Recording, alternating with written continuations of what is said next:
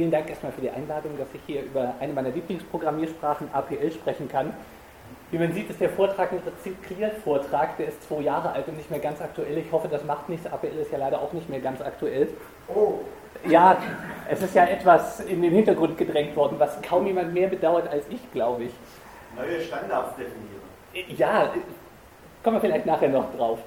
APL wurde von Kenneth Iverson entwickelt, der von 1920 bis 2004 lebte und einen sehr, sehr schönen Tod für einen Informatiker hatte. Er ist wirklich vor dem Terminal programmierend zusammengebrochen. Das ist also fast optimal. Mir fiel nur eine Sache noch ein, die da steigern könnte, aber da will ich nicht näher drauf eingehen.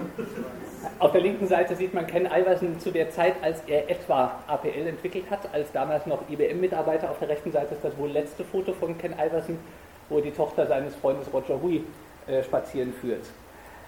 Ken Iverson war Mathematiker, das hilft, viele Dinge zu verstehen, wenn man sich APL anschaut. Es muss ein ausgesprochen interessanter Mensch gewesen sein. Ich habe das Glück, nach diesem Vortrag jemanden kennengelernt zu haben, der jahrelang mit Ken Iverson zusammengearbeitet hat, Herrn Gottfried Bach, der bei Sharp APL tätig gewesen war. Und mir scheint, dass das, was über Ken Iverson gesagt wird, wahr ist. Linda Alford zum Beispiel sagte, Meeting Ken Iverson could cause mental transformations. Also er muss einen sehr ausgeprägte Eigenschaft, Art besessen haben, Dinge aus ungewohnten Standpunkten zu betrachten, wie man APL eigentlich an jeder Stelle ansieht. Ken Iverson hatte ein starkes Interesse an mathematischer Notation. Ich nehme mal an, es sind einige Mathematiker hier anwesend und wie jeder Mathematiker zugeben muss, mathematische Notation ist etwas inkonsistent. Sie ist halt über Jahre, Jahrhunderte hinweg gewachsen und hat so einige Sachen, finde ich eigentlich schon, aber egal, ich kann gut nachvollziehen, dass Ken Iverson teilweise etwas unglücklich mit der Standardnotation war. Aus diesem Grunde begann Ken Iverson eine eigene Notationsform zu entwickeln, die er ursprünglich unter dem Namen Iversons Better Math bekannt machen wollte. Das kollidierte etwas mit seinem Arbeitgeber, der IBM war. IBM hatte aus völlig unverständlichen äh, Gründen was gegen Iversons Better Math Deswegen musste er relativ schnell mit einem neuen Namen kommen und da lag A Programming Language auf der Hand. Das ist auch das, wofür APL steht, einfach A Programming Language.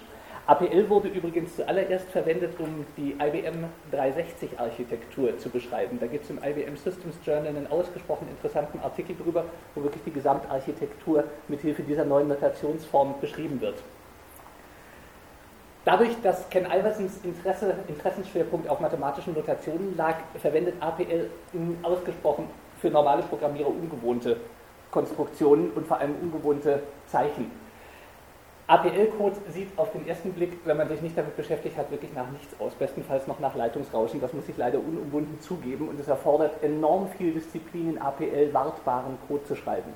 Ich kenne das selber. Es fordert es reizt einen enorm, irgendwo noch eine Instruktion einzusparen und das noch eleganter zu machen durch irgendeine schlaue Matrix-Transformation, nur versteht man später selber nicht mehr, was man da eigentlich getrieben hatte.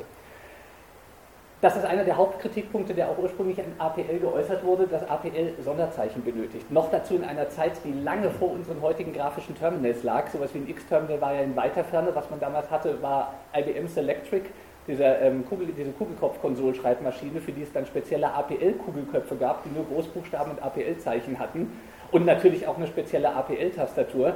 Gab es auch später noch von Digital Equipment, gab es auch noch Austauschtastensätze fürs VT100-Terminal und einen Austauschraum mit einem anderen Zeichensatz. Also APL erforderte einige Verrenkungen, um es auf einem quasi normalen Computersystem mit, normalen Terminal, mit einer normalen Terminalinfrastruktur zum Laufen zu bringen. 1963 wurde eine Teilmenge von APL als Interpreter auf der IBM 1620 implementiert. Ich nehme mal an, die kennt keiner mehr persönlich. Ich habe auch nur mal eine Museum gesehen. Die 1620 ist an sich schon eine lustige Maschine. Sie hatte den internen Spitznamen Cadet. Can't add, doesn't even try. Die Maschine hatte keine Alu. Die rechnete nur mit Table Lookups. Also es gab wirklich nichts in der Maschine, was auch nur ansatzweise hätte addieren können. Je nachdem, womit man diese Lookup-Table gefüllt hatte, konnte sie halt auch lustige andere Dinge machen und nicht nur äh, addieren. Relativ schnell 65 folgte eine APL-Implementation auf einer IBM 7090 und später kam eine weitere APL-Implementation auf einer 7090, die als Timesharing-System genutzt wurde. APL ist eigentlich eine Interpretersprache. Damals war das faszinierend, man konnte wirklich 3 plus 5 tippen und bekam 8 raus. Erstaunlich lange Antwortzeiten hatte das teilweise gehabt. Ich habe irgendwo, ich glaube, das steht hier nicht drin, irgendwo hatte ich eine Zitatstelle gefunden, dass das auf der 1620 wohl 8 Sekunden bis zur Antwort gedauert hatte. Das kann man sich heute nicht vorstellen. Man würde denken, Mann, ist das kaputt? Damals war das beeindruckend. Man tippt eine Frage ein, 3 plus 5 und hat nach nur 8 Sekunden eine valide Antwort, nämlich 8. Ähm, APL kümmert sich nicht allzu sehr um Datentypen, was mir persönlich sehr nahe äh, kommt. Offen gestanden finde ich immer Typing sucks, das braucht kein Mensch, aber egal. APLs Basic-Datenstruktur ist der Vektor und APL-Programme verwenden vergleichsweise selten das, was man in normalen Programmen häufig findet, nämlich zum Beispiel Schleifen. Vieles macht man einfach durch schlaue Vektor- oder Matrizenoperationen in APL, was dafür sorgt, dass APL-Programme extrem kurz sind, aber für den Uninformierten wenig Hinweise darauf geben, wie sie ein Programm eigentlich lösen. Kleines Beispiel, zwei kleine Beispiele sollen das äh, erläutern. Ganz simpel, berechne die Summe aller ganzen Zahlen von 1 bis 100. Das hat ja der kleine Gauss, ich befürchte, im deprimierenden Alter von sechs oder acht Jahren in der Grundschule schon gelöst, und zwar durch Hingucken, dass das 5050 ist, was ich bis heute deprimierend finde. Ähm, wenn man das in einem C-Programm machen würde, würde man es etwa so machen wie hier dargestellt. Man hat eine Schleifenvariable i, eine Summenvariable, lässt die Schleife von 1 bis 100 in einer Schritten laufen, inkrementiert dabei den Schleifenzähler und summiert das Ganze in der Summenvariable zusammen und gibt es aus. Das ist schon kein richtig hübscher C-Code, keine Kommentierung, kein noch was, aber trotzdem braucht man doch einige Zeilen dafür, um dieses an sich triviale Problem zu lösen. Das ist offen gestanden unelegant. Wenn man sich das in APL anguckt, in APL ist das Programm deutlich kürzer und prägnanter. Was um Himmels Willen macht das? Ähm, es besteht im Prinzip aus einem Plus, einem Slash, einem J, tolles Zeichen, und einer 100. J100 ist eine Operation, die einen Vektor mit 100 Elementen beginnend bei 1 und endend mit 100 generiert. Das heißt, mit J100 habe ich einen Vektor, der in einer, dessen Elemente in einer Schritt bei 1 beginnt durchgezählt werden. Slash ist in diesem Fall ein Reduktionsoperator. Das ist übrigens was, was in Perl 6 dazu kommt. Das war ganz interessant. Auf der JEPSI in Wien hatte ich ein Gespräch mit Larry Wall zu dem Thema, weil es da eine sehr heftige Diskussion gab. Ich weiß nicht, ob jemand dabei gewesen ist. Perl 6 verwendet relativ viele APL-Konstrukte, unter anderem eben diesen Reduktionsoperator. Der Trick ist, durch den Reduktionsoperator wende ich den eigentlichen Additionsoperator, das Plus, jeweils zwischen zwei aufeinanderfolgenden Vektorelementen an. Das heißt, was hier in Wirklichkeit steht, ist 1 plus 2 plus 3 plus 4 plus bla bla bla bis plus 100. Keine Schleife, kein nix. Man muss zugeben, das ist extrem elegant. Da ist auch kein Output, oder? Hm? Da ist aber kein Output, so der Printer, das du vorhin hattest. Er gibt es automatisch aus. Man könnte es noch mit, äh, mit, mit der Box-Notation explizit ausgeben, aber da es eine Interpretersprache ist, wenn ich das wirklich so in den APL-Interpreter eingebe, kriege ich wirklich 5050 raus. Ein zweites, etwas komplizierteres Beispiel, für das es sehr, sehr viele Lösungen gibt, muss ich sagen. Als ich angefangen hatte damit, habe ich verblüffend viele Varianten gefunden für die Frage, wie generiert man eine Liste zum Beispiel der ersten aller Primzahlen zwischen 2 und 100. Normalerweise, was würde man machen? Entweder man macht ganz blöde mit Testdivisionen oder man macht halbwegs schlau mit Sieb des Eratosthenes. Das heißt, ich mache einen Array und streiche immer alle Vielfachen von Primzahlen raus aus dem Array, bis ich bei der Wurzel angelangt bin und danach weiß ich, das Array enthält mit den nicht herausgestrichenen Elementen nur noch Primzahlen. Im Prinzip macht man das in APL so ähnlich. Man verwendet erstmal Sekunde, ich muss etwas kürzen wegen der ganzen Geschichte. Man verwendet in APL erstmal eine Matrix, aber ich sage dir erstmal, ich habe mir wirklich Mühe gegeben, dieses Sieb des Eratosthenes wirklich schrecklich zu schreiben in C. Kürzer habe ich es nicht hingekriegt. Also wer möchte, sei hiermit aufgefordert, eine noch kürzere Variante des Sieb des Eratosthenes in C zu produzieren. Ich habe es nicht geschafft.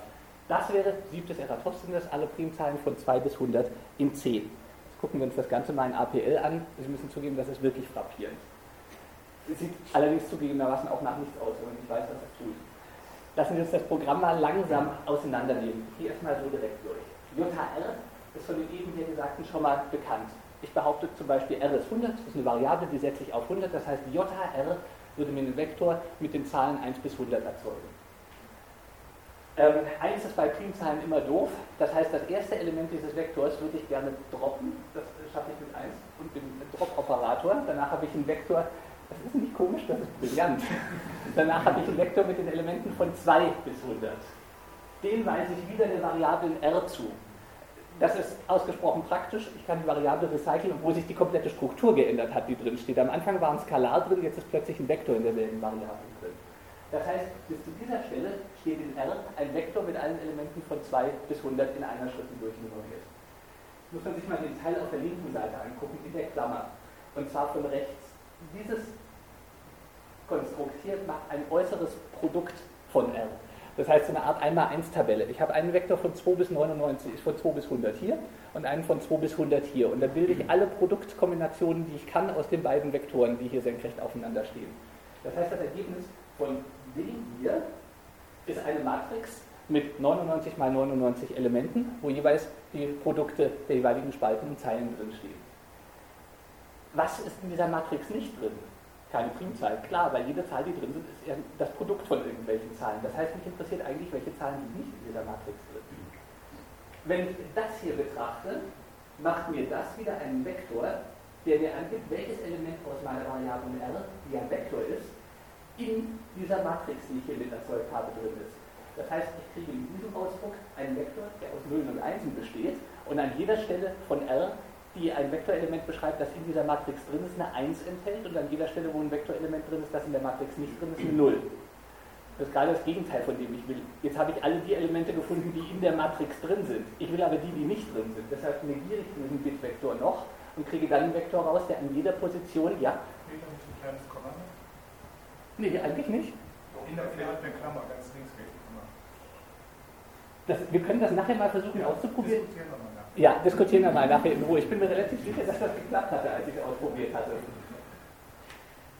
Ähm, mit diesem hier habe ich also einen Auswahlvektor quasi, der mir für jede Position innerhalb meines Vektors R eine 1 ausgibt, die ein Element enthält, das nicht in der Matrix drin ist. Und jetzt kommt wieder ein Slash, der hier aber als Auswahloperator verwendet wird. Mit diesem Bitvektor wähle ich jetzt aus dem Vektor R all die Elemente aus, die an Stellen stehen, die in dem Bitvektor hier eine korrespondierende 1 haben. Das heißt, ich bekomme am Ende nur noch einen Vektor, in dem die Primzahlen drin sind, das heißt die Zahlen, die nicht in der davon aufgespannten Matrix waren. Das Ganze nochmal ein bisschen langsamer.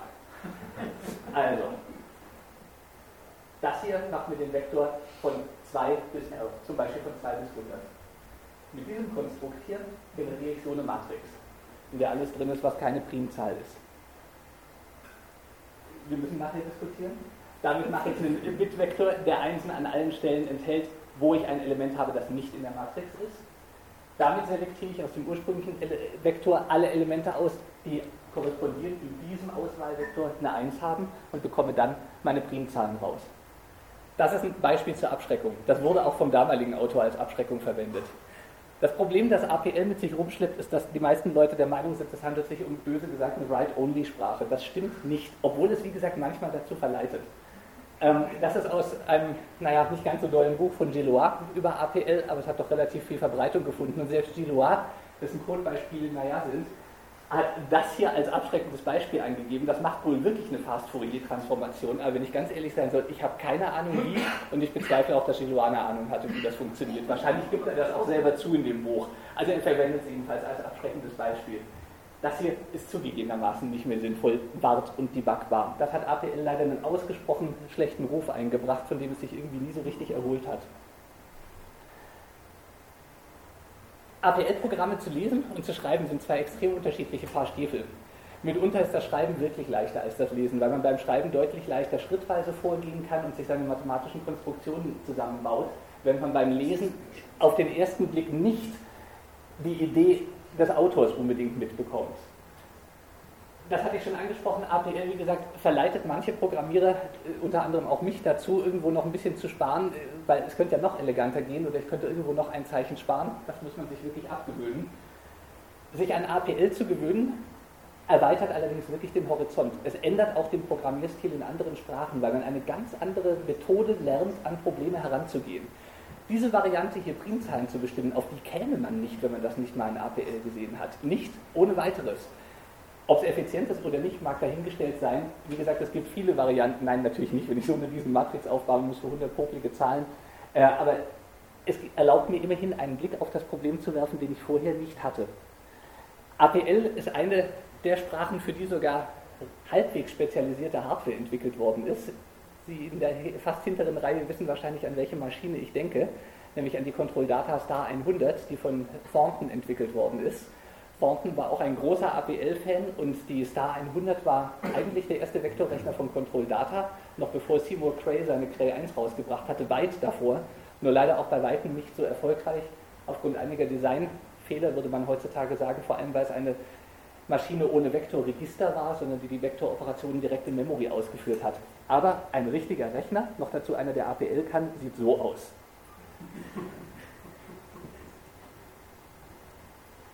APL ist glücklicherweise nicht ganz tot. Ich schaffe es sogar schneller als in den 15 Minuten. Ich bin äh, verblüfft. Es gibt eine wirklich gute APL-Implementation von Morgan Stanley, die unter www.aplusdev.org herunterladbar ist. Ich habe es sogar geschafft, die leider nicht auf diesem, sondern auf dem MacBook meiner Frau zu installieren, weil ich das damals dabei hatte. Das war töricht, ich hätte das andere mitnehmen sollen. Aber wie gesagt, unter www.aplusdev.org kann man einen zeitgenössischen, eigentlich APL2-Interpreter herunterladen, den es fertig für macOS, für Linux und für Windows-Plattformen gibt. Kostenfrei zu nutzen. Und wenn Sie mal zum Beispiel auf einer Perl-Konferenz sind wie ich und da ist jemand von Morgan Stanley und Sie gehen hin und bedanken sich dafür, dass es einen kostenlosen APL-Interpreter gibt, dann kriegen Sie sofort ein Angebot, you are hired.